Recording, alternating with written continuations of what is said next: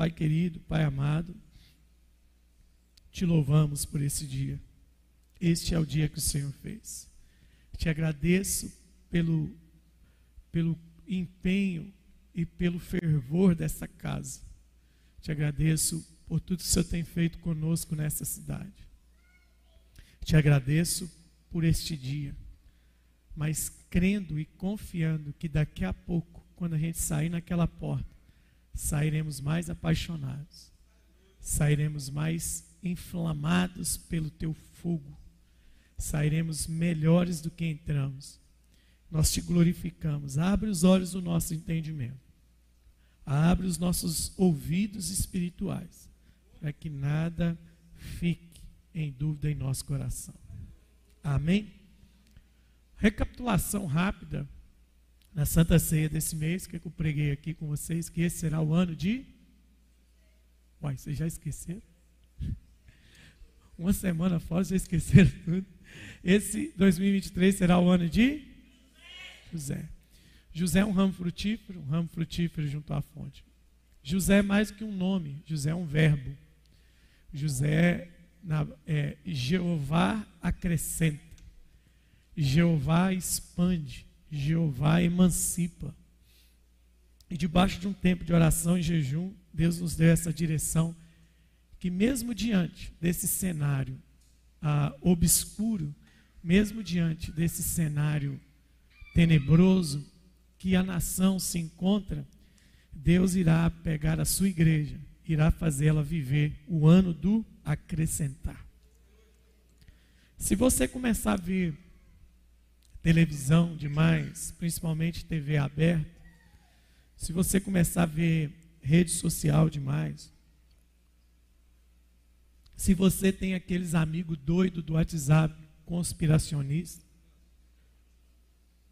você vai enlouquecer e você daqui a pouco vai ser uma pessoa que só olha as circunstâncias. E quando você olha as circunstâncias, você acaba de se tornar uma pessoa antibíblica.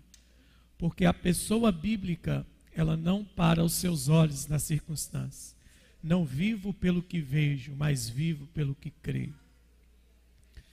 É, eu tenho andado, esses dias que eu andei, encontrei um povo fervoroso, um povo esperançoso, levando essa mesma palavra aqui para esses irmãos e falando desse tempo do desse tempo do, do abrir o céu sobre o Brasil. Deus continua no controle de tudo. E aí a gente começou a ver que José é alguém que expandiu aonde? No meio da adversidade. Quanto mais pressão colocava, mais o cara expandia. Põe o cara no buraco, ele expande. Vende o cara como escravo, ele expande. Bota o cara de escravo na casa do Potifar, ele expande. Acusa ele de assédio sexual injustamente, ele vai para a cadeia. Na cadeia, ele expande. E aí, quando esse cara, forjado por Deus nesses ambientes de adversidade, chega no governo do Egito, não tem que dar outra. O Egito se torna uma potência. Então, José é aquele que impacta que vai trazer um impacto para os ambientes onde ele está. Esse é o nosso papel como igreja. Gente que expande no cenário adverso. Eu creio piamente, como, como servo de Deus, como profeta de Deus nesta terra, de que não vai haver explicação para o que Deus vai fazer com a sua igreja nos próximos tempos. A sua vida, com a minha vida.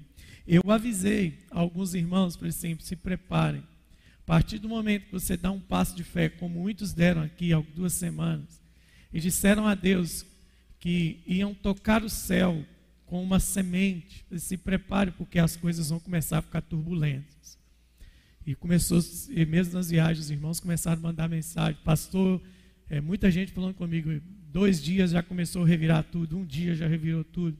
Falei, é assim que funciona a unção de José. A unção de José ela tem um start quando as coisas começam a vir sob pressão em nossas vidas. Então, esse é um ano de expandir, esse é um ano de tornar maior do que somos. Esse é um ano de sermos melhores do que fomos. É um ano que você vai precisar amar mais, é um ano que você vai precisar perdoar mais, é um ano que você vai precisar realmente ser o verbo encarnado, a palavra de Deus encarnada nessa terra. Semana passada nós começamos então naquela lista das oito palavras, acho que oito, de Jacó para José. E em Gênesis 49, 22, foi o que só pincelando, pincelei o primeiro domingo, pincelando o segundo domingo, onde José chama seus filhos. E aí agora eu quero que você, que você saiba dividir esse texto com muita, com muita sabedoria. Como é que se divide esse texto? Esse texto é o pai dizendo para os filhos qual que é a bênção que os alcançaria. No caso de José, tem uma pequena interferência aqui, tem uma pequena mudança. Ele vai falar o que, que vai acontecer com José, sim. Mas ele inicia dizendo que José já está sendo. Ele está dizendo, ele não diz José será, ele diz José é um ramo frutífero. Um ramo frutífero. Ele está falando isso no, no, no presente. Né? O nome de José tem o nome do Senhor, que é, é o tetragrama YWHW. Não existe tradução para o nome de Deus na Bíblia. Nós é que quando transliteramos a Bíblia, chegamos à conclusão de que seria Iavé, para o português mais popular, Jeová, o, o, judeu. Não cita nenhum dos dois, ele chama de Adonai. Mas é um, é um tetragrama que representa alguém que se torna tudo aquilo que precisa. Esse é o nome de Deus. O que, que é Deus? Yahvé, YWHW.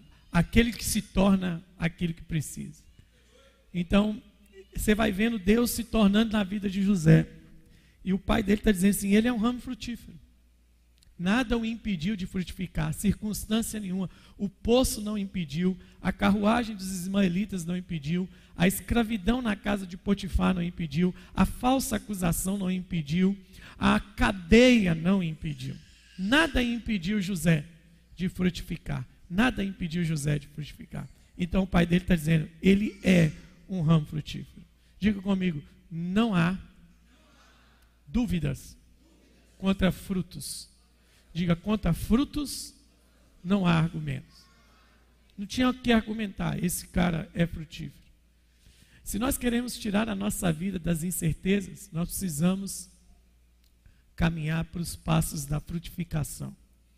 Depois nós vamos ver no mesmo versículo que ele diz: ele não é só um ramo frutífero, ele é um ramo frutífero junto à fonte.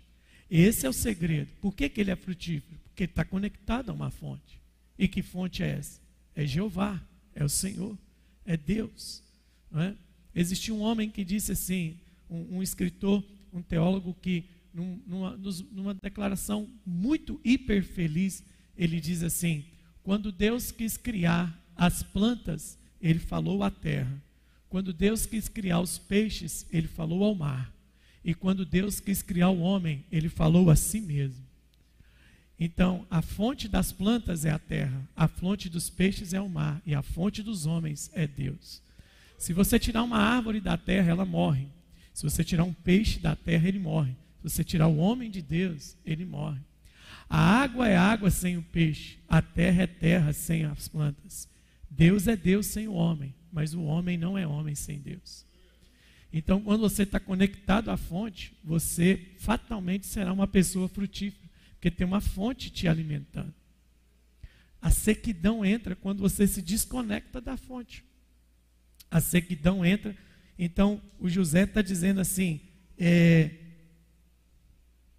ele é um ramo frutífero, mas ele só é um ramo frutífero porque o ramo frutífero está conectado à fonte. Então, assim, e qual que era a fonte de José? A fonte de José era a presença de Deus. Quando você começa a ler Gênesis 49, você começa, melhor, desculpe, Gênesis 37. Quando você começa a ler Gênesis 37, José foi vendido escravo e o Senhor estava com José. José na casa de Potifar, o Senhor estava com José. José vai para a prisão, o Senhor estava com José. Então, ele está o tempo todo conectado a uma fonte. Então, o ano de José é o ano em que você e eu vamos ser frutíferos, inevitavelmente, se, se estivermos conectados à fonte.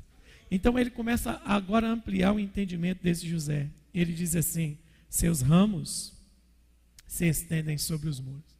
É que eu não vou me deter muito nisso para a gente já começar o próximo versículo de hoje. Mas eu queria que você levasse o que eu vou falar aqui para você agora muito, muito, muito a sério. Aqueles que me escutarem com coração nesse momento vão viver para ver o que Deus vai fazer. Se você escutar isso só como frase de efeito, só como uma frase de autoajuda, nada vai acontecer com a sua vida. Olhe para mim, da parte do Senhor eu venho te dizer uma coisa aqui nessa noite. Assim te diz o Senhor. Esse próximo ano que está entrando, você precisa se preparar. Você precisa se preparar, porque vai acontecer uma expansão absurda na sua vida. Você precisa se preparar em santificação. Você precisa se preparar em capacitação. Você precisa se preparar em nível espiritual a expansão que está vindo, se encontrar alguém que não está se preparando para isso, vai ser vinho novo derramado em odre velho. Vai se perder o vinho e vai se perder o odre. Prepare-se, 2023 é ano de expansão. Mas e o contexto da nação? É exatamente por causa do contexto da nação que Deus vai proporcionar uma expansão àqueles que são seus. Aleluia. E agora nós chegamos então, finalmente. Consegui, viu? Em 10 minutos a gente reviu tudo que a gente ouviu esses dias. A gente chega ao 23. Vamos ler o 23 e o 24. Os flecheiros lhe dão amargura. Atiram contra ele e o aborrecem. Seu arco, porém, permanece o quê? Seus braços são feitos ativos pelas mãos do Todo-Poderoso de Jacó, sim, pela pedra de Israel. Domingo que vem, nós vamos iniciar o bloco dessas mensagens que vai atingir diretamente o nosso futuro. Mas agora, vamos, vamos dividir em três blocos. O que ele é, um ramo frutífero, um ramo frutífero junto à fonte, cujos ramos se estendem. Agora, por que, que ele é tudo isso? E agora no miolo disso aqui está o caráter da unção de José. Qual que é o caráter dessa unção? Qual que é a motivação dessa unção? Veja bem. Quando a gente olha para a Bíblia, meus irmãos, e nos deparamos com a história de um homem tão notável como José, o que que é, o que que em nós é rápido para entender? O que que chama a nossa atenção? Toda pessoa notável, a primeira coisa que você olha é as conquistas dela. Toda pessoa notável. Quando nós falamos do, do quando nós falamos de um cara notável no mundo secular, que é o Steve Jobs, que foi o grande mentor de todo o projeto da Apple, você olha, por que, que o Steve Jobs foi tudo que foi? Porque um dia, numa mesa, numa reunião administrativa da Apple, ele disse que queria um aparelho que em uma mão ele conseguisse falar com as pessoas, ele conseguisse mandar e-mail, que ele conseguisse fazer textos, que ele conseguisse ter toda a produtividade em um aparelho que coubesse na sua mão. Todo mundo na mesa riu. É só você entrar aí no Netflix em algum lugar e ver o filme do Steve Jobs. Todo mundo vai rir do Steve Jobs, que ninguém acreditava que era possível. Passados os anos, o telefone mais vendido no mundo é o iPhone, ele não cai de preço. Ele nunca, você não, você não vai encontrar iPhone na promoção. Você nunca vai ver isso. Ah, tem queimão de iPhone. Tem queimão de iPad. Você não vai encontrar isso. Porque é um homem notável. Mas por que, que esse cara é notável? Por causa dos seus feitos. Você pega hoje o cara mais rico do mundo, é o Elon Musk, que é o dono da Tesla, o cara que está inventando agora coisa para tudo quanto é lado. Já existe o carro da Tesla que você não precisa mais dirigir. Você programa o trajeto, se a estrada tiver em pista plana, você pode deitar no banco do motorista e dormir durante o trajeto. Ele só não vai conseguir fazer carro para nós aqui de até Belo Horizonte, né? Porque na hora que ele fizer, nós vamos cair dentro do abismo. Não vai dar conta, nem a Tesla aguenta nós. Mas o Elon Musk, ele tem o que? Ele tem satélite aos feitos desse homem. Então, toda pessoa notável, a gente quer ver o que? Os feitos dele. É só você começar a ter um pouquinho de despontamento, de proeminência na sua vida, que você vai ter visibilidade. Isso é normal, na família, é, na sociedade, no seu ciclo social, dependendo da sua relevância para uma cidade, para um estado e para uma nação. Depende de quais serão os seus avanços. E todo mundo, quando coloca a lupa em cima de alguém que é notável, a primeira coisa que eles querem saber são duas coisas: o que você fez, quais são os resultados da sua obra, e a segunda coisa imediata que eles querem saber, qual que é o seu segredo? Qual que é o seu segredo para você ser quem você é? Ninguém vai te perguntar qual é o caráter da sua essência. É isso que é o segredo de todas as coisas. O segredo de José não são suas conquistas. O segredo de José não era é, é, as notáveis interpretações espirituais que ele deu ao sonho. Segredo de José é numa coisa que está neste texto e nós vamos ler. Os fecheiros lidam com amargura. A gente não pode deixar, nós não temos nenhuma dúvida que a boa mão do Senhor estava com José em todos os momentos da vida dele. Mas veja bem, de igual forma, do mesmo jeito, esses conquistas, sabe? Esses feitos extraordinários, não é? Esses feitos extraordinários. Você sabe que, em questão histórica, se você vai hoje ao Museu do Cairo, um dia eu ainda quero ir ao Museu do Cairo, o maior museu do mundo. Eu gosto de museu. É, não cita em nenhum ponto na história do Egito a vida de José, porque pela cultura do Egito, o que, que acontece? Pela cultura do Egito, eles não admitiam que um estrangeiro os governasse, mas existiu esse tempo bíblico, ele é verdadeiro. Mas veja bem, lá no Museu do, do, do, do Cairo tem a imagem de um cara que eles não sabem falar quem é que foi um homem muito importante na economia do Egito em alguns séculos passados. O apóstolo Doriel, ainda vivo, quando visita o Museu do Cairo, isso ele me contando e os irmãos foram com ele contando, e o historiador, PhD em História do Egito, PhD em História do Oriente, dizendo que não há, olhando para ele, não há confirmação para saber quem é este homem, tem a, é, é, a, a imagem de um homem que foi muito importante para o Egito, e ele solta essa. O irmão, o irmão tão inteligente, não sabe quem é esse homem? Eu não entrei em nenhuma faculdade, eu sei quem é ele. É José. Então existe apenas um indício desse José na história do Egito. Agora, esse cara que impactou essa nação. Agora pensa comigo.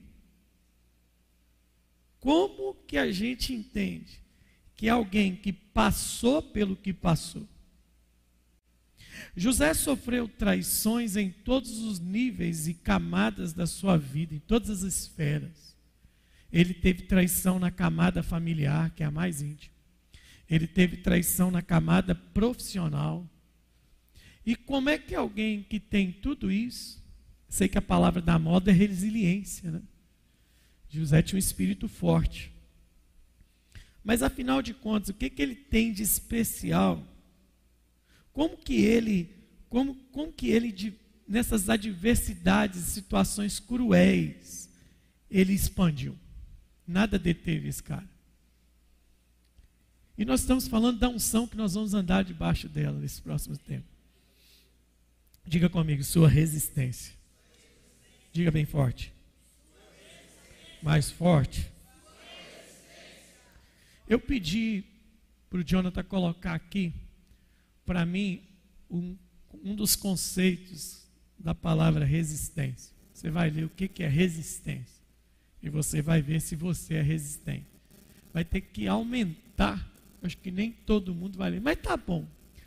A palavra resistência tem definição da capacidade de um indivíduo ou de algo se manter presente, presente e constante ao passar do tempo mesmo diante de um alto grau de dificuldade, frustrações ou desgaste que possa ter ocorrido.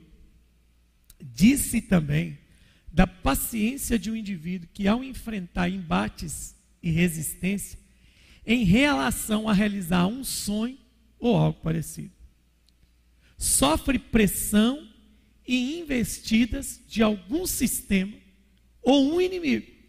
Contudo, mesmo assim, desenvolve a capacidade de se manter encorajado e continuar lutando na esperança de alcançar seu objetivo sem retroceder. Isso é resistência, de acordo com o conceito do dicionário da língua portuguesa. Resistência é uma das palavras que tem mais conceitos em toda a língua portuguesa. É enorme os conceitos. Esse aqui é o central. Então, qual que é o caráter dessa unção? Não é o poder dessa unção. Porque, por que, que a gente quer unção? A gente quer unção porque sabe que a unção ela gera em nós a capacidade de realizar. Através da unção, você realiza. O Espírito do Senhor está sobre mim, porque o Senhor me ungiu. Me ungiu para, para um monte de coisa. Então, a, a unção é o potencializador do Espírito Santo em nós. O Espírito Santo está sobre a sua vida, está dentro de você. O Espírito Santo te ungiu por meio de Cristo. Diga assim comigo: Eu estou ungido. Só que qual que é o problema da unção? Nós entendemos unção só como a capacidade, a potência de realizar. Mas a, unção não é só a potência para realizar. A unção desenvolve em nós uma capacidade de resistir. A capacidade de resistir. Um dia desse eu estava no meu devocional, brigando com Deus, porque naquele dia eu estava lendo os evangelhos e caiu no triste texto dos evangelhos que diz o quê? Que vós sois o, o sal da terra. É maravilhoso esse texto. Vós sois o sal da terra. E erroneamente a gente entendeu que sal, naquele contexto de Jesus, é que todo mineiro vai ser levado a isso. Mineiro pensa em sal para quê? Para temperar. Então a vida toda a gente falou assim: não, eu sou o sal da terra, eu tenho que temperar a vida das pessoas. Não tem que temperar a vida de ninguém. Porque nós não estamos aqui para fazer a vida de ninguém ficar gostosa. O contexto que Jesus falou do sal é o soldado que na guerra levava o sal em seu alforge para duas coisas. Duas coisas que o soldado levava sal. Cortou, joga sal em cima. Foi no canto fazer as necessidades básicas, urina ou fezes, pegava aquele sal, jogava em cima das fezes, para que a bactéria não se espalhasse no exército. Então Jesus, quando disse assim, vocês são sal, ele está dizendo assim, vocês foram forjados para fazer a ferida dos outros arder e para estar tá em cima da merda.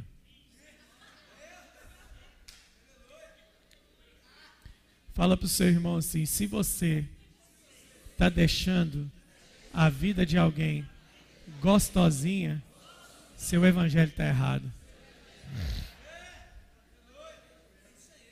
Já tem gente nesse exato momento dizendo: Pastor, tem mais uma viagem para duas semanas, hein? Fica tranquilo que eu voltei, tá? Vai devagar aí comigo. Então, o qual que é o grande problema? Que nós estamos falando assim, a unção que está sobre nós, vós sois o sal da terra. Aí eu estava lá no meu devocional e o Jesus fala assim: Mas se o sal se tornar insípido, aí eu vou para NTLH, que, que é insípido, sem sabor. Aí eu vou estudar mais a palavra, sem valor, sem utilidade. Aí eu fico triste. Porque eu começo a pensar na igreja, pois Senhor, tem misericórdia. A igreja está um sal insípido, está resolvendo nada.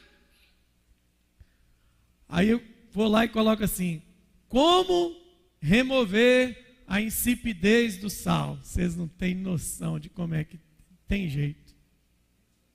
Tem jeito de remover a insipidez do sal. Sabe como é que você acaba com a insipidez do sal? Coloca ele no fogo. Põe o sal no fogo e o fogo regenera as características do sal novamente. Então, glória a Deus. Porque o dia que você ficar insípido, nós vamos colocar você numa fornalha. Para o seu salzinho voltar a ter o propósito de novo. Porque a unção é para uma resistência. Diga comigo, resistência. Fala forte, resistência. Por que, que a gente fica doente com as doenças virais? Porque a nossa imunidade está. Mas se você pode pegar duas pessoas aqui agora, pegue duas pessoas, que é a pessoa que só come, enfia a cara em gordura, carboidrato, um monte de coisa. E pega alguém que tem uma alimentação balanceada. Os dois pegam influenza ou gripe no mesmo tempo. Observa o que os dois vão passar, como os dois vão passar. Os dois vão ficar doentes. Os dois vão ficar doentes. Agora, tem gente que uma gripe pode virar uma pneumonia. Porque a sua resistência é o quê? Baixa. Baixa. Então, qual que é o caráter dessa unção de José? É a resistência. Estamos prontos para ouvir um pouquinho sobre resistência? No final fica bom, mas fica apreensivo, só esse momento aqui. Como resistir a esses ataques tão violentos? Como resistir a esses ataques tão violentos? Esses dias chegou para mim um vídeo do campeão mundial de Muay Thai. O cara do meu tamanho, não tem lógica. É do meu tamanho. Eu, de, eu devo estar tá com. Eu tenho 75 quilos. Depois dessas viagens, deve ter de 78 já. De Mas o que, que acontece? O cara tem do meu tamanho 69 quilos campeão mundial de Muay Thai. Estava vendo um vídeo dele. Ele, ele ganha poucas lutas por, por nocaute. E o Muay Thai é um esporte de pancada. Ele não ganha logo de cara. Estava vendo uma luta dele, o tanto de pancada que ele toma. O tanto de pancada. Tem uma luta dele que ele aponta para a cabeça e manda o cara bater na cabeça dele. Tem uma hora que ele faz um negócio que é surreal. O cara leva a canela, porque o Muay Thai você usa muita canela, leva a canela na cabeça dele. Ele, em vez de levantar o braço ou se esquivar, ele entra com a cabeça na perna do cara. E prau, e faz que o cara bate, bate, bate. Quando ele olha para o cara, vê que o cara já não está aguentando mais nada, ele vai para cima. Aí o cara não dura cinco segundos. Esse é o problema nosso como igreja. Nós estamos ouvindo um evangelho que a gente só bate, que a gente só cresce, que o vento só está favorável.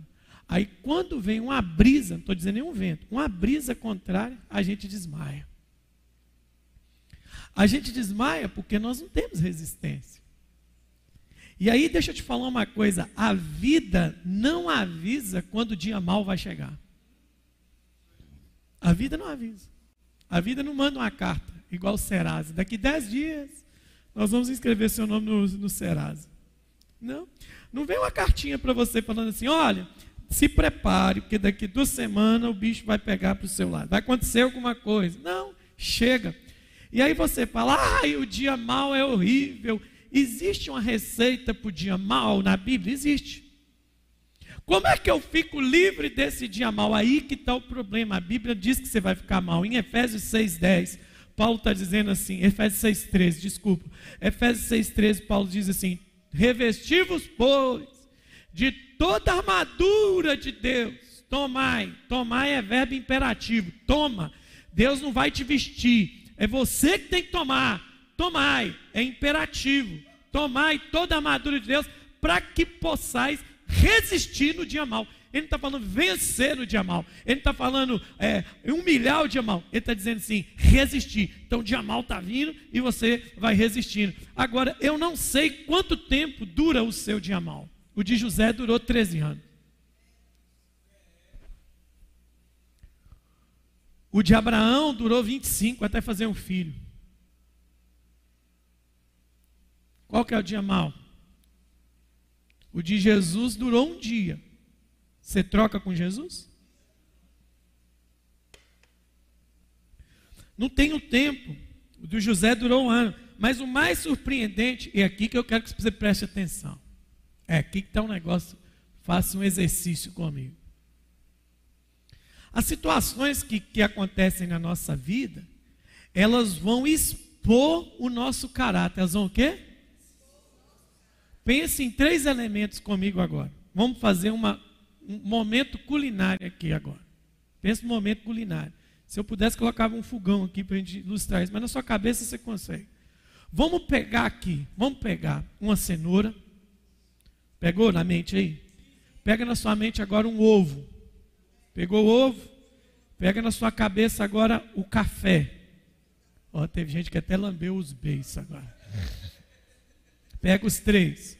Vamos colocar três vasilhas de água fervendo. Joga a cenoura na água fervendo. Daqui 10 minutos, como é que a cenoura vai estar? Como é que a cenoura vai estar? Do mesmo jeito ou mais mole? O ovo vai estar como? Mais mole ou mais duro? Hã? E o café vai estar como? O café vai estar à vontade. Por que, que o café vai estar à vontade? Porque tem gente que é como uma cenoura. Você joga ele na fervura, ele amolece. Qualquer coisa que acontece na vida dele, ele é mole. Ele é mole. Ferveu a vida dele, ele é mole. É, ferveu. Ele não gosta de um problema. Se, o, se deu problema no cartão dele para desbloquear, é só ele sair de casa e num caixa eletrônico e desbloquear o cartão. Já é uma cruz para ele. Ai meu Deus do céu.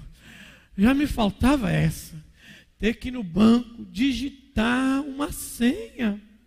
Eu não aguento tanta luta. Tem gente que é ruim. Mole. Muito mole. Aí você quer ser relevante sendo mole.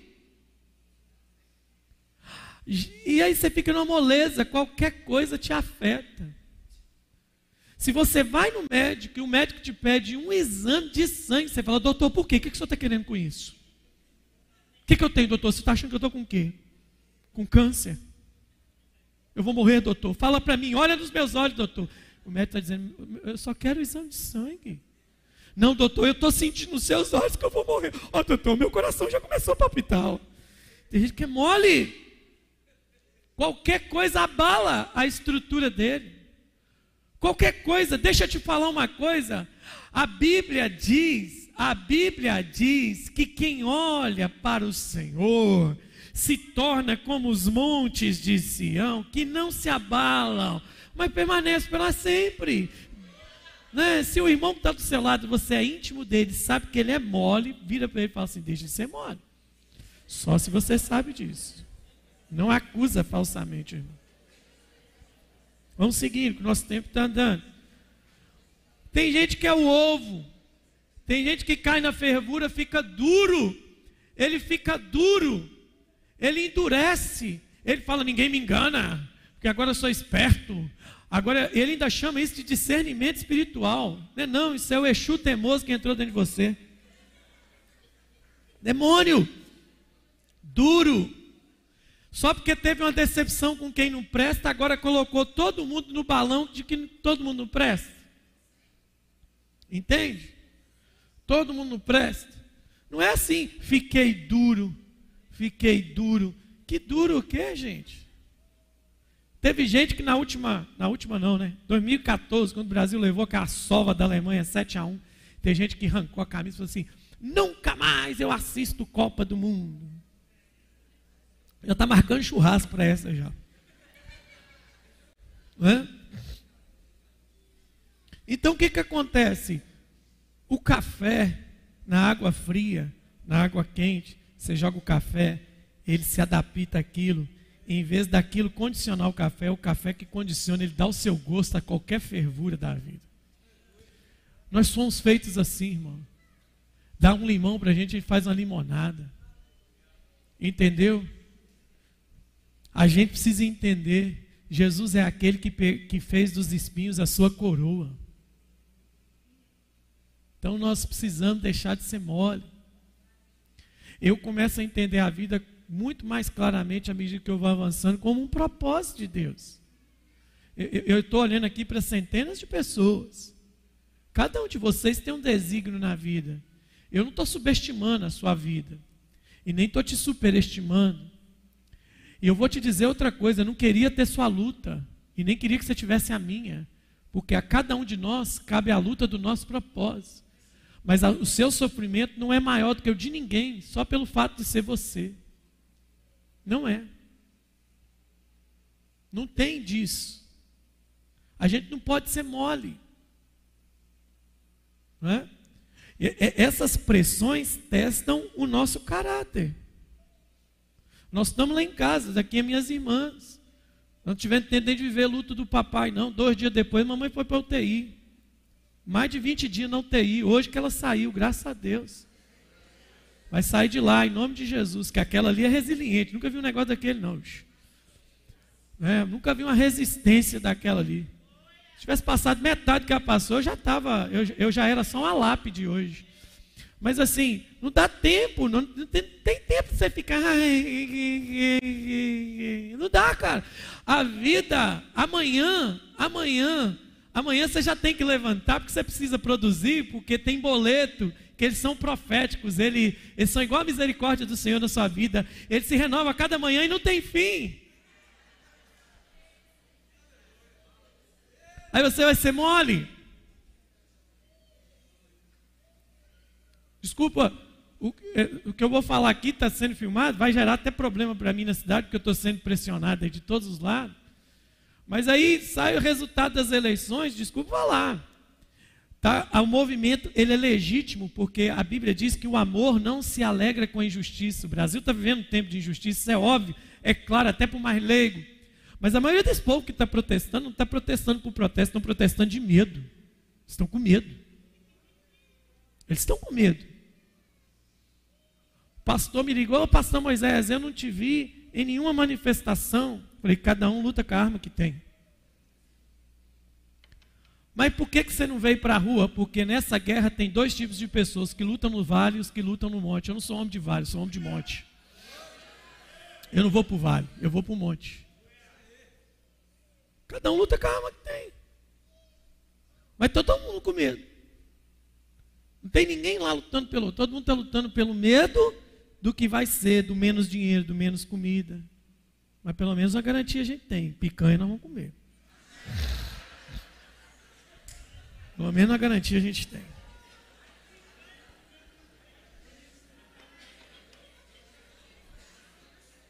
As pessoas estão mortas. Agora, tem gente que no meio disso tudo, que, né? Tem gente que no meio disso tudo é exemplar. Vendo vídeo de gente que está 20, 20 dias acampado. Né? A vida dessa pessoa, essa pessoa tem mais fé do que a gente. Viver 20 dias acampado sem trabalhar, ele crê em Jeová Jiré mesmo. Ele está crendo na provisão surreal. É? Mas é o medo. Deixa eu te falar uma coisa. Deixa eu te falar uma coisa. Nós temos medo de um governante e dizemos ser o retrato de uma igreja que enfrentou César. A igreja primitiva enfrentou César. A igreja primitiva não enfrentou Bolsonaro não enfrentou César. Não enfrentou imperador, não enfrentou presidente, enfrentou imperador. E sabe o que, é que era chique? Por que, que tem aqueles filmes de cristão indo para a arena? Porque quando César entrava nas cesareias, quando César entrava nas cesareias, você vai ler isso na Bíblia, indo Jesus para a cesareia de Filipe. Cada cesareia era governada por um representante de Roma. Passava o carro romano, a população tinha que ficar em pé, levantar a mão e dizer: Ave César. Ou Quírios César. Ah, não é Ave César, é Quírios César. O que é Quírios César? César é Senhor. César é Senhor. E ele vinha passando todo mundo, Quírios César, Quírios César. Aí chegava num grupo de doido, Quírios Cristo. Como é que é que vocês falaram? Quírios Cristo. Nós vamos jogar vocês na arena. Pode jogar. César não é Senhor, o Senhor é Cristo. Aí só você entrar aí e ver filme de mulher entrando dentro da arena com o menino mamando no peito. E os leões e os tigres comendo. Por quê? Porque esse povo não tinha medo. O diabo tem medo de gente que não tem medo do amanhã. O diabo tem medo de gente que não tem medo do amanhã. Quando o diabo começar a olhar no olhar da igreja brasileira que ela não tem medo, e toda essa pressão não fez o quê? Não a danificou o caráter de José, pelo contrário, o aperfeiçoou. Olha o que, o escritor está dizendo. Volta aí no 42, 49, 23. Os flecheiros lidam com amargura. Sabe o que é a palavra amargura no hebraico? Diga comigo, envenenamento da alma. Lembra do, lembra do que o escritor de Hebreus falou assim: não deixe uma raiz de amargura brotar dentro do seu coração, senão vai contaminar todo mundo que está em volta. Tem gente que é um destilador de amargura. O ambiente fica ruim quando ele chega. E aí, olha o que o texto está dizendo: os flecheiros lideram com amargura.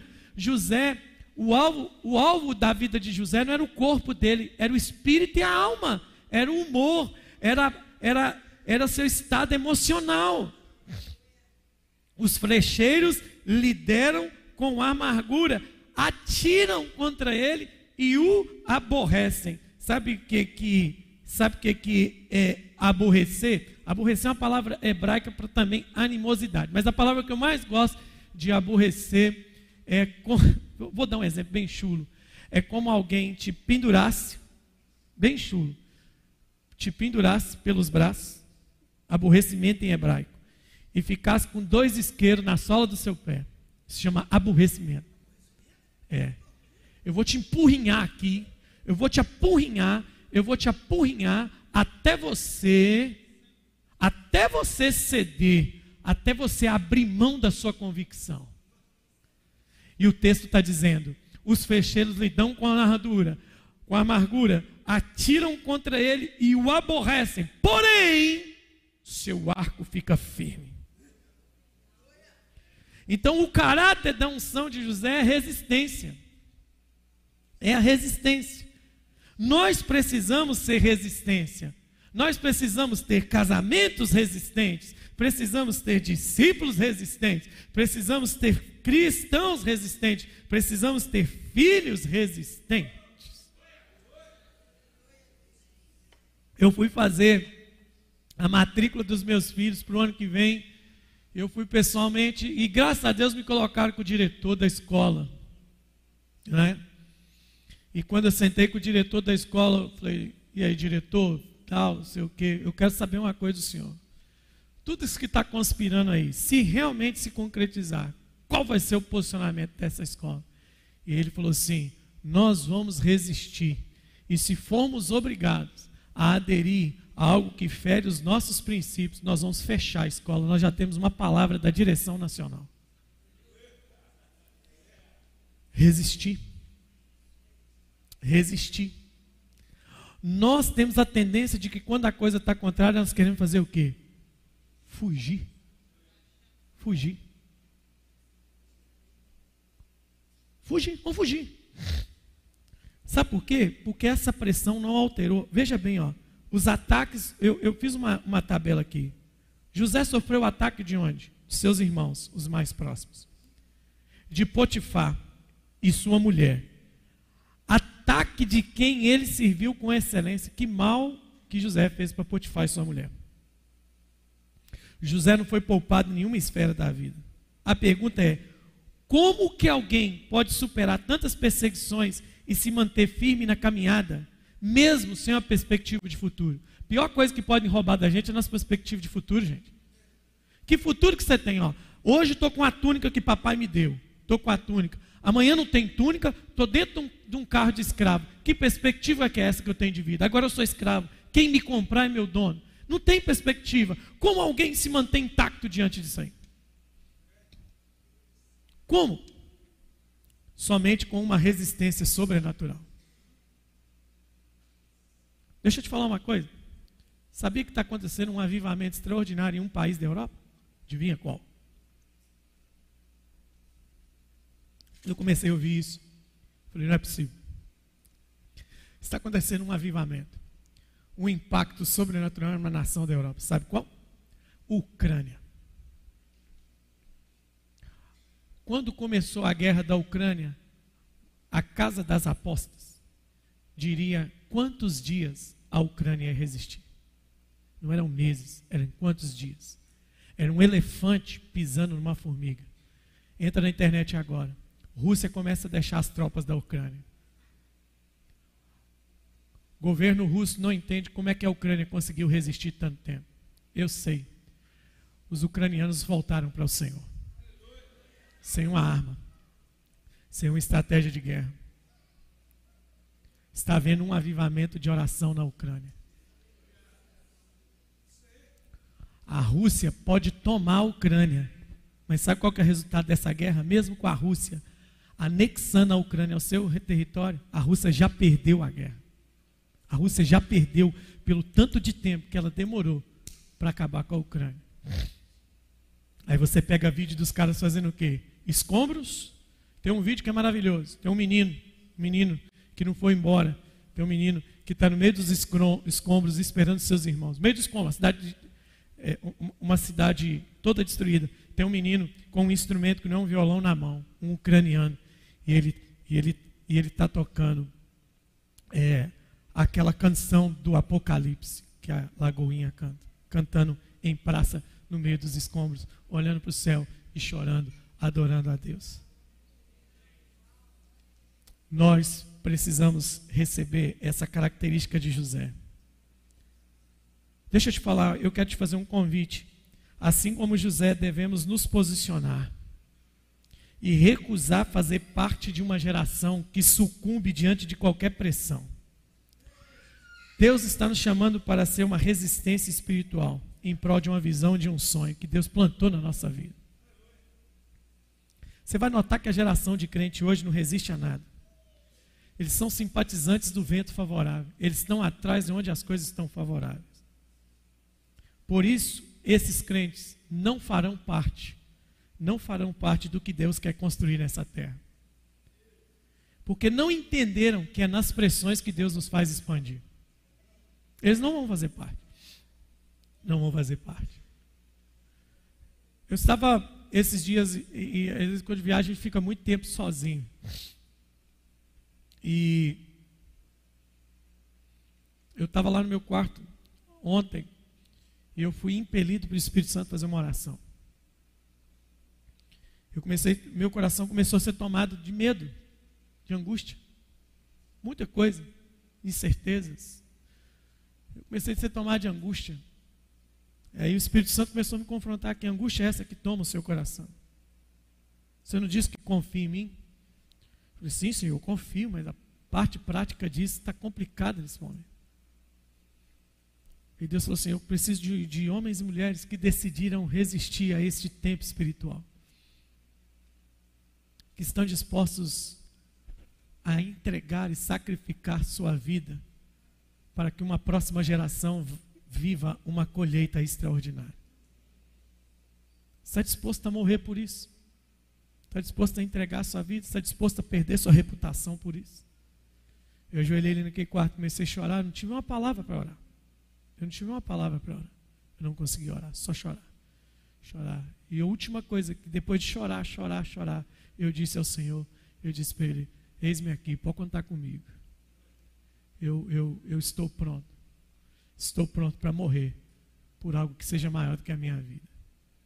Eu não quero manter a minha vida. Eu não a tenho por preciosa. Então Deus está chamando esse povo que não quer andar no vento favorável. É o povo que seja uma resistência, como José foi. Por que, que nós precisamos ser resistência? Porque Deus tem um plano. E qual que é o plano? Colocar-nos nas posições de governo dessa nação. Do seu bairro, da sua rua, não é posição política, é posição de autoridade. Jesus foi político, mas ele tinha autoridade. No Velho Testamento, quando alguém precisava resolver um problema de uma cidade, eles procuravam quem? Profeta. Então Deus quer levantar homens e mulheres. Você vai ser aquela pessoa que, quando sua rua estiver empolvorosa, todo mundo daquela rua vai dizer: tem uma casa ali em que eles são inabaláveis. Para terminar, no meio desses ataques violentos, surge um homem inabalável. Quais são as características desse homem inabalável? 24. Diga comigo, o seu arco. O que, que acontece com o arco dele? O que acontece com o arco? O que acontece com o arco? E os seus braços são o quê? pela mão do poderoso de Jacó. Aleluia. A palavra firme traz a ideia de algo que é constante, que não muda por nada. É, o que é permanecer firme? Dia eu estava vendo uma simulação de um, de um atirador de elite do exército americano, que as pessoas chamam de sniper. ele, ele é o extra classe do exército. Ele tem que ser, ele é o, é o mais bem remunerado, mas é o que mais põe a sua vida em risco. Por quê? Ele fica escondidinho para acertar. Tem um filme maravilhoso, né, que é o Sniper americano, que ele morre dentro de um carro. Aquele tiro que ele deu é verdade. Tiro de, acho que mais de um quilômetro de tiro. Né? Uma arma especial lá. Ou 900 metros, me lembro. Mas o, o simulação do treino é o seguinte, para te explicar o que é um arco firme. Eles colocam o cara em toda e qualquer situação adversa. Barulho, grito, bomba, e ele tem que estar tá aqui, mirando, deitado ou em pé. Ele tem que ficar quietinho. Ele não pode assustar com a explosão. Ele não pode ficar com medo com o grito. Ele tem que mirar, ficar quieto, até achar o momento de dar o tiro. O que, que esse cara está tá fazendo? Para ser um sniper, ele tem que ser uma pessoa inabalável.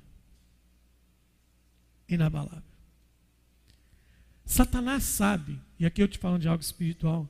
Satanás sabe que Deus está no meio da sua igreja levantando esses snipers. Gente que tem notícia aqui, que tem rumor de guerra, guerra, não sei o quê, mas essa pessoa permanece aqui. Só esperando o comando. Quando é que é para ir, Senhor? Eu estou pronto. Pô, é um só. Mas hoje nós somos assim. Sabe como é que são os crentes de hoje? É, é claro que é brincadeira, é muito exagero da minha parte, mas é uma realidade. Nós estamos aqui, o Senhor fala, posiciona, fica firme. E a gente está lá.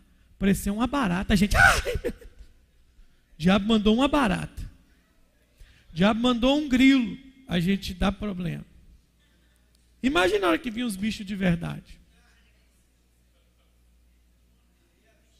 O profeta diz assim: se você se cansa com quem anda a pé, como é que você vai andar com quem anda a cavalo?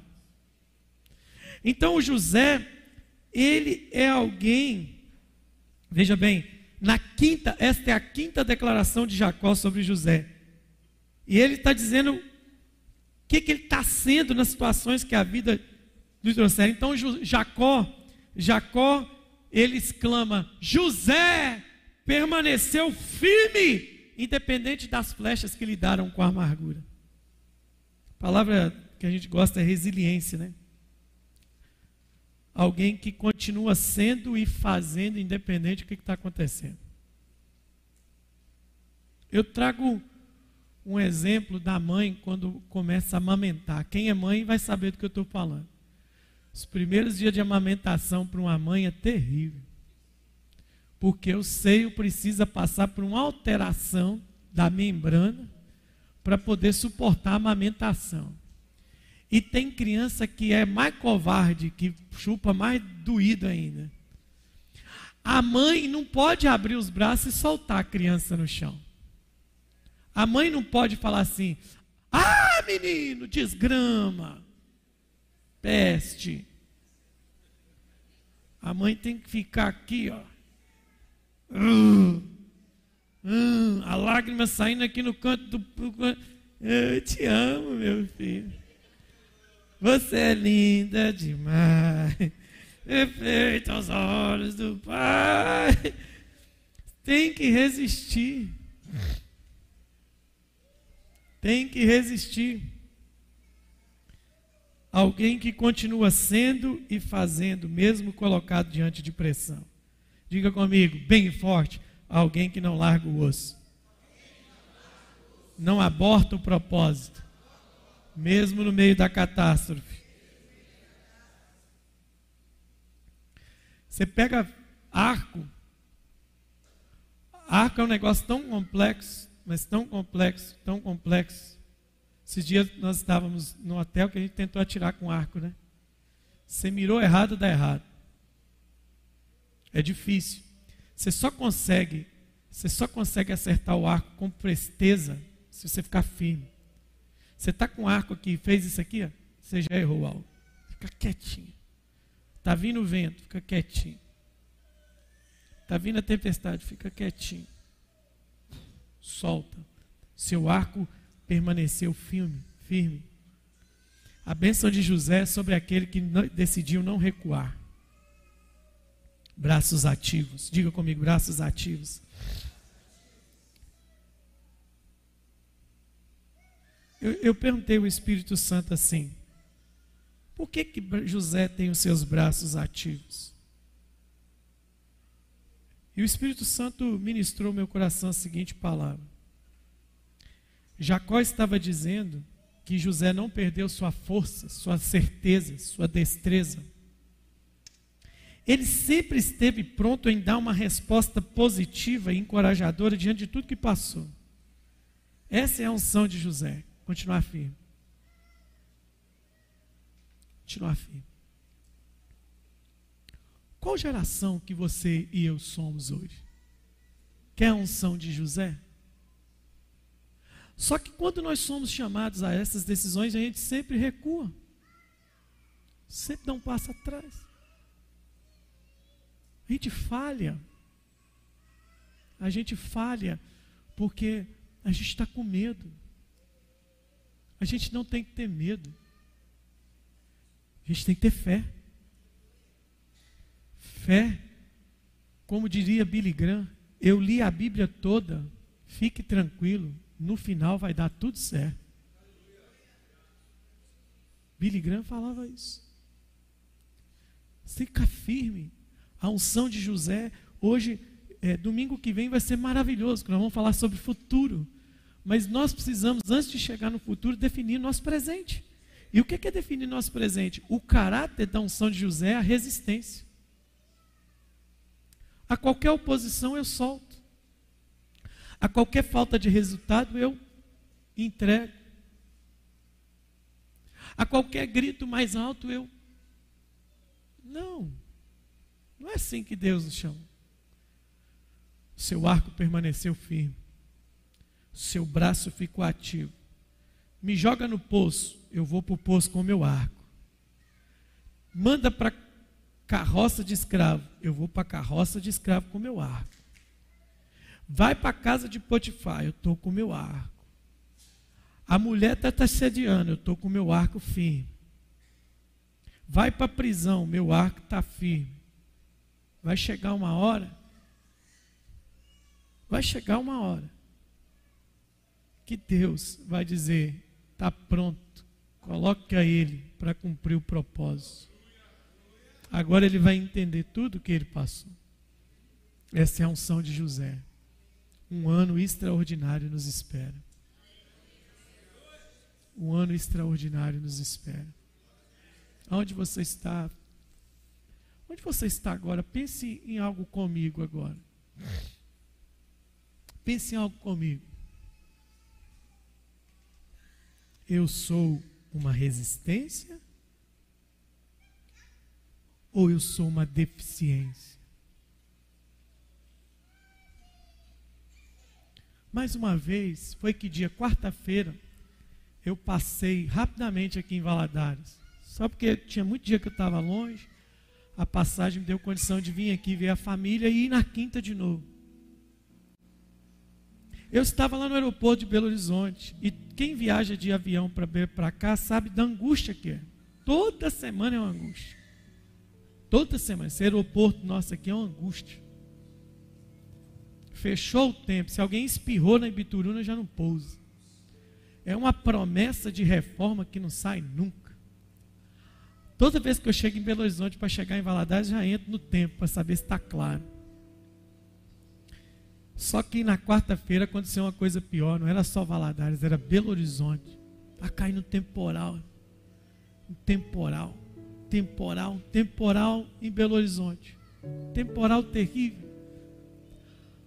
Aí eu leio lá no painelzinho assim: voo de Valadares atrasado. Uma hora de atraso. Eu falei: deu ruim, porque Valadares só pode pousar avião aqui até as 5h37 da tarde. Depois das 5h37 não pode mais, porque não tem mais a luz do pôr do sol. Nós operamos aqui por não operamos por instrumento, é no visual. Então eu tinha dois problemas. Quando eu entrei, liguei para a Jaque e falou: Olha aqui para o clima. Eu falei: Vixe, tudo nublado. Olhei para o céu de Belo Horizonte. Falei, moça, tem previsão desse avião? Falei, o avião que vai levar vocês é o avião que vem de Montes Claros. Ele está esperando dar teto aqui para poder pousar. E Belo Horizonte é um aeroporto moderno. Ô irmãos, no primeiro momento eu fiquei com a raiva que eu estava nove dias quase longe de casa, doido para chegar em casa, ver a família, nem que seja por um dia.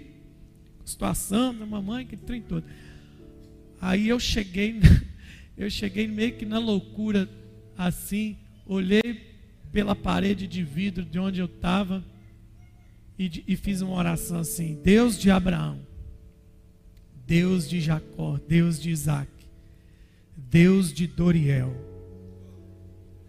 Eu vi aquele homem orar tantas vezes o Senhor abrir céu para ele pousar e decolar. Onde está agora, bravo? Onde está agora o Deus de Doriel? Que abre os céus. Irmãos, assustador. Eu escuto um apito. Dois minutos depois, no painel da Azul, o camarada gritando: Gente, gente, vocês que vão para Valadares, rapidamente aqui na fila, o piloto achou um teto aqui para poder pousar, o céu abriu misteriosamente. Calma que não terminou não. A gente decolou, foi a conta de decolar. Eu vi que eles estavam enrolando. E eu falei assim: vocês falaram para a gente andar rápido, agora vocês vão segurar para não decolar? É porque o piloto está vendo. Eu, eu, aí eu falei no meu espírito assim: vai decolar, porque está aberto esse céu. Quando a gente subiu, eu estava na janela. Fez literalmente assim as nuvens. Fechou tudo. Eu fiquei sabendo depois que nenhum avião pousou durante duas horas em Belo Horizonte. Aí nós entramos numa turbulência. Irmãos, pensa no que é o terror andar num ATR 72 em turbulência. É pior do que uma montanha russa. E aí que estava engraçado. Tinha uma mulher do meu lado. Eu acho que ela não tinha um terço. Ela, se, ela achou que o telefone dela era um terço. Ela se apegou e ela está minha Nossa Senhora, minha Nossa Senhora, minha Nossa Senhora. Eu tenho que ver meus filhos, meus netos, minha Nossa Senhora. Eu não sabia se eu ria ou se eu chorava. Eu, ela estava com o braço assim, eu peguei no braço dela, tudo bem com a senhora? Ela falou assim: é muito ruim, muito ruim. Você não está com medo, não? Eu falei: não. Você não tem medo de morrer, não? Eu falei, não, eu tenho a vontade de morrer. Medo não. Eu estou com vontade. Mas eu disse para ela assim: fica tranquila, o avião vai pousar. Ela, como é que você tem tanta certeza? Porque eu não terminei o que eu tenho que fazer nessa vida ainda. Então fica tranquila, fecha o olho Está tudo sob controle. O voo tem 35 minutos, foi uns, uns 18 de turbulência. O que, que eu fiz? Lembrei de Jesus. Pus meu travesseiro de pescoço, dormi. Aí tem uma mão me cutucando. Ela falou: Como é que você consegue dormir no meio dessa bagunça toda? Eu disse para ela assim: É porque a tempestade só está lá fora, aqui dentro está tudo em paz. Ela olhou no meu olho e falou assim: Você é crente, né? Eu falei assim: E dos bons? Eu sou dos bons, eu não sou dos frouxos, não. Você é crente, né? Eu nem vou pedir, eu ia fazer algo aqui, mas vou deixar para a semana que vem, quando você vier. Eu termino dizendo duas coisas para você. Duas coisas. Se você se, se você não levantar agora e dizer: vento, cala-te e mar, aquieta-te, essa tempestade vai te engolir. Mas está na hora do José levantar. Quem é esse José que vem? É alguém que está com arco firme. É alguém que está com braço forte. Você que está aqui hoje, acalma essa tempestade agora. Sabe por quê? até para outros irmãos, quando sua caminhada foi muito intensa aqui nessa casa, e você baixou o ritmo, porque algumas coisas aconteceram com você, no seu chamado, na sua caminhada. eu vim carregando essa mensagem toda madrugada no meu coração para dizer a alguém aqui. Deus falou comigo hoje, lá para as quatro da manhã, eu estava andando com o irmão, e nós pegamos uma chuva terrível no estado do Goiás, mas terrível, que ele tinha que dirigir assim. E eu perguntar para ele, está acostumado com essa chuva? Não, pastor, fica tranquilo, nós vamos diminuir, vamos andando. E eu comecei a orar ali com ele, ele colocou umas músicas lá, e, e a gente foi orando, e, e Deus e Deus está dizendo, diz para mim, dentro daquele carro, do ônibus dele, ele falou assim: Meu filho, eu lá quietinho, caindo de sono, de repente aquele grito dentro de mim: Meu filho, olha para a tempestade. E eu estou olhando e chuva, chuva, chuva, chuva. A gente estava enxergando um palmo e muita chuva. E o Senhor está dizendo assim: Está vendo essa chuva? Assim está o interior de muita gente na minha casa. Está uma tempestade, ele não está enxergando nada. O que, que ele vai fazer? E eu falei: Entendi, Senhor. E o que, que a gente tem que fazer? Vento, cala-te, mar, aquieta-te. É hoje que essa tempestade tem que cessar aí dentro. Ela tem que acabar. Quando José se levanta, deixa eu te falar: você ainda tem arco para atirar, ainda, meu irmão. Você tem arco para atirar ainda, meu irmão. Você tem arco para atirar ainda, meu irmão. As suas flechas não acabaram, não. O seu arco permanece firme. O diabo se enganou com você. Você ainda está na ponta de bala de Deus ainda. Esse ano não acabou. A esperança não acabou. É noite de José se levantar e dizer: O meu arco permanece firme. Você ainda tem arco para tirar. Você ainda tem arco para tirar. Deus, Deus vai te dar autoridade sobre essa tempestade nesta noite. Em nome de Jesus. Em nome de Jesus, eu quero te fazer um convite. Fica de pé no meio dessa tempestade agora. Dá uma ordem para ela. Dá uma ordem para ela.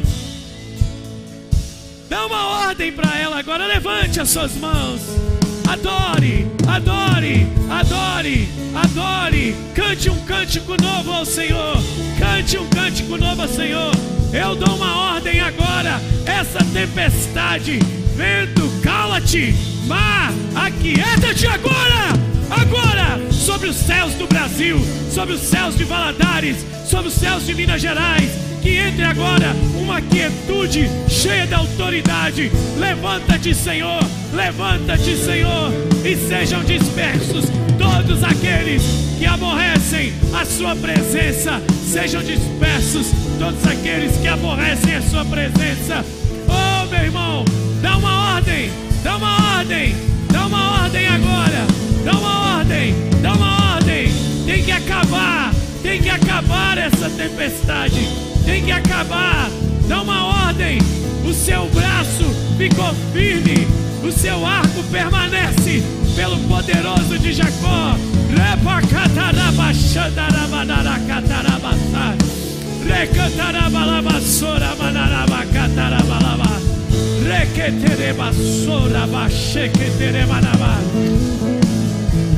Vento, cala-te!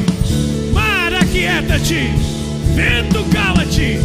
É um ramo frutífero, um ramo frutífero junto à fonte. Levante nas suas duas mãos o seu arco, o seu arco, o seu arco. Levante nas suas mãos. José é um ramo frutífero. Te deram com amargura.